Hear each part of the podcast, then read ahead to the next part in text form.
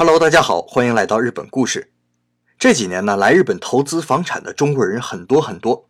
那有夸张的说法呀，好像银座的半条街都被中国人买下来了。所以呢，我的朋友当中也经常有人问我，要不要来日本买房啊？日本投资房产到底赚不赚钱呢？哎呀，这个说实话呀，我也不是投资顾问，也没有太多这方面的知识。不过呢，今天我给大家讲一个我最近亲耳听到的故事。听完之后啊，你大概就对日本现在的房地产状况有一个大致的了解了。上周啊，和我的大学教授一起吃饭，他给我讲了一个他朋友的例子。我教授的这个朋友啊，也是一位即将退休的老教授。八十年代在横滨附近自己盖了一栋房子，那就是那种我们经常在电视上见到的独门独院的小二层楼。这在日本呢叫做一户建。整个房子呢连土地一共花了五千五百万日元，其中呢土地大概是两千六百万，房子和其他的费用大概是两千九百万日元。那大学教授嘛，工作比较稳定，薪水也不低，所以呢这在当时看来呀是一件非常幸福的事情了。再加上当时他们正好女儿出生，可以说算是双喜临门了。那过了大概二十年左右，当初的新房子呢也一点一点破旧了。老两口觉得呀，既然自己住嘛，那就要住的舒服一点。于是呢，决定把房子重新装修一遍，把上下水系统呢也彻底换掉。这一次动工啊，大概是三个月时间，花掉了八百五十万日元。我说的这几个数字，你们记住啊。这个房子从盖好到这次装修，除了各种税收不算，已经花掉了六千三百五十万日元了。那又过了几年呢？老教授的女儿结婚了，那就搬出去和丈夫在外面租房子住。这个二层小楼就只剩下老教授和夫人两个人了。老年人嘛，腿脚不太好，活动空间呢也不是很大，所以这个时候啊，就觉得房子有点太大了，就有了把这套房子卖掉。换一个稍微小一点的，最好是楼房里，这样有电梯上下楼也都方便。那两个老人呢，文化素养都比较高。这个房子虽然住了将近三十年，可是保护的非常好。再加上刚重新装修完没几年，所以老两口觉得呀，虽然过去这三十年日本的房价没什么波动，不过就凭自己这套房子呀，不说卖个和当初买的时候一样价格啊，最起码也能卖个八成左右吧，也就是将近四千万日元。结果呢，把中介公司叫来估价之后，老两口傻眼了。别说八成了，连一半都没卖上，只给估了两千六百万。大家记得我刚才说的吗？新买房子的时候啊，地价是两千六百万，房价是两千九百万。那住了三十年之后，房子虽然完好无损，可是相当于已经分文不值了。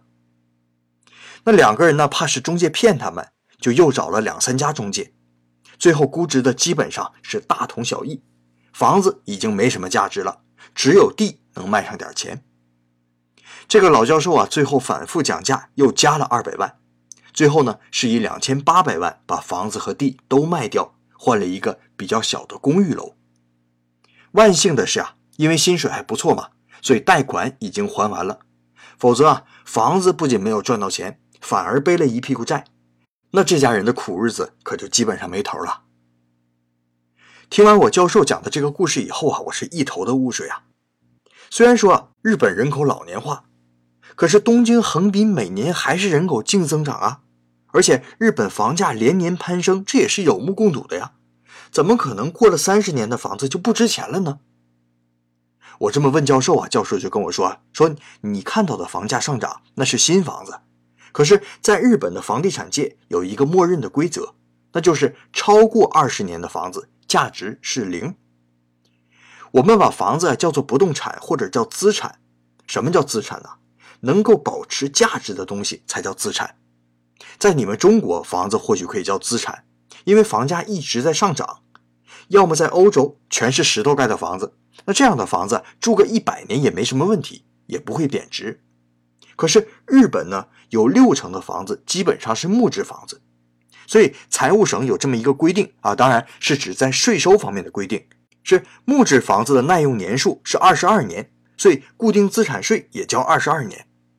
那虽然这只交的是固定资产税，不过房地产界就利用这个规则打压房价，超过二十年的房子就没有价值了。所以在日本啊，房子是消费品，不是资产。那我就问了，那只有一个房地产界就能把房价压住吗？可以把房子做抵押再贷款呢？教授看了看我说啊，不值钱的东西你怎么做抵押呀？而且这件事情啊，政府、银行、房地产商是三位一体的。在日本买卖二手房是不用交消费税的，而新房则需要交付消费税。